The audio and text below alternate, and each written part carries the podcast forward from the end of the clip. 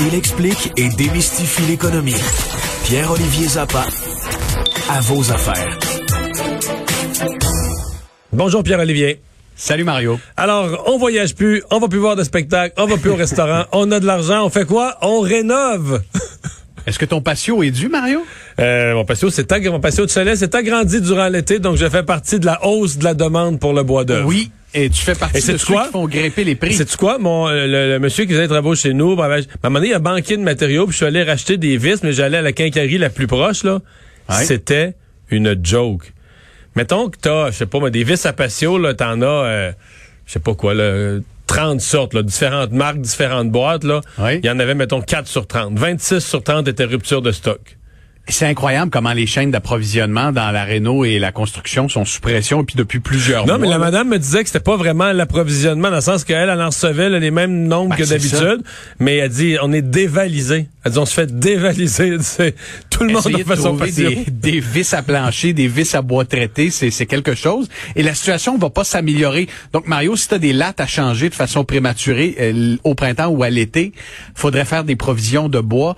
euh, parce qu'attention, l'Association de la construction du Québec, euh, qui euh, d'ailleurs va, euh, va sortir dans notre émission ce soir, prévoit une pénurie de bois et de, de bois de construction et de bois d'œuvre au printemps et à l'été. Les prix ont explosé. Je te donne un exemple. Euh, Quelqu'un qui a besoin d'un 2 par 4 par 8 en épinette, là, euh, faire des, des murs, C'est des un standard, planchers. mettons. C'est un standard. On est passé avant la pandémie d'un prix autour de 2,80 aujourd'hui à plus de 6,80 T'es-tu sérieux?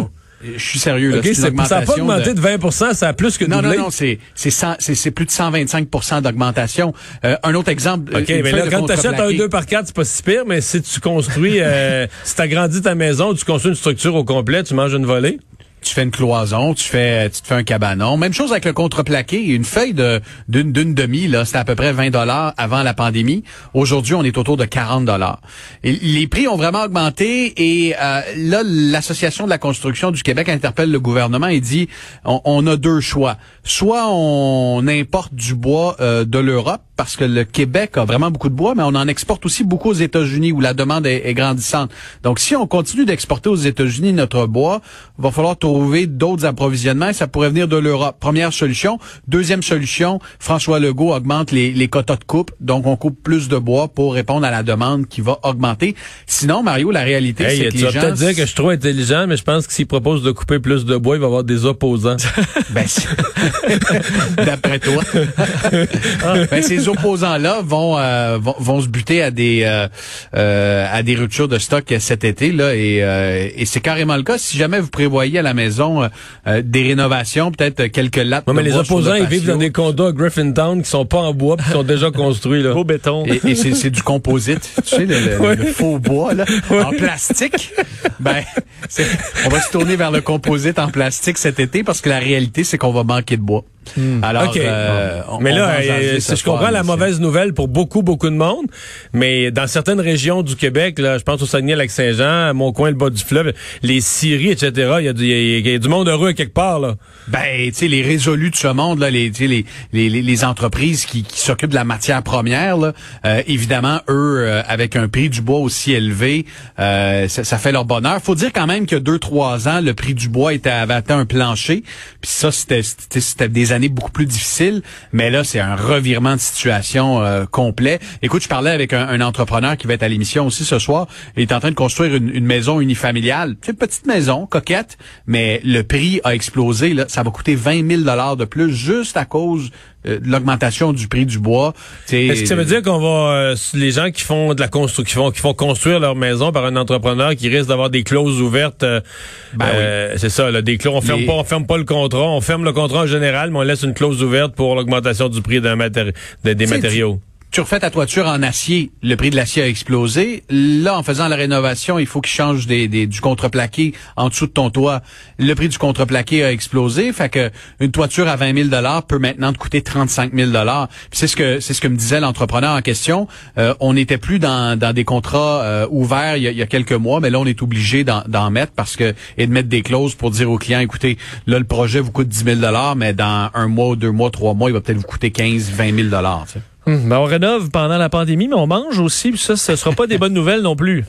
Non, mais tu sais, tant qu'à parler d'augmentation de prix, euh, regardons ce qui se passe dans notre palier d'épicerie.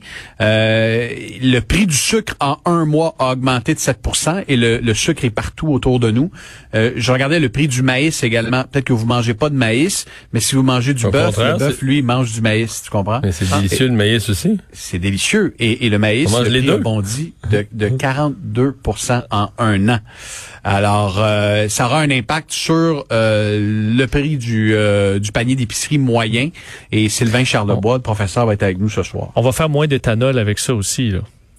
Euh, ben, l'éthanol va, coûter, va coûter pas mal plus cher. Et évidemment, là, je sais pas si vous êtes allé faire le plein récemment, mais ce matin, 1,24 à la pompe. Ouais, mais là, le Brent, là, le Brent à 30 pièces le baril, c'est fini. Là. Il je pense qu'il a dépassé 60 cette semaine. Là.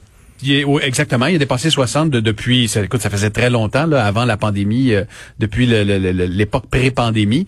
Euh, puis, tu deux grosses raisons qui expliquent ça. Évidemment, il y a l'espoir de la relance, mais il y a aussi le fait qu'aux États-Unis, Joe Biden, euh, c'est pas drill, baby drill, donc euh, moins de forage, moins de forage, moins de, de production. Puis qui dit moins de production dit éventuellement ben, des prix plus, plus élevés, plus les pays producteurs de pétrole qui s'entendent, le cartel qui s'entend pour en produire moins et faire augmenter les prix.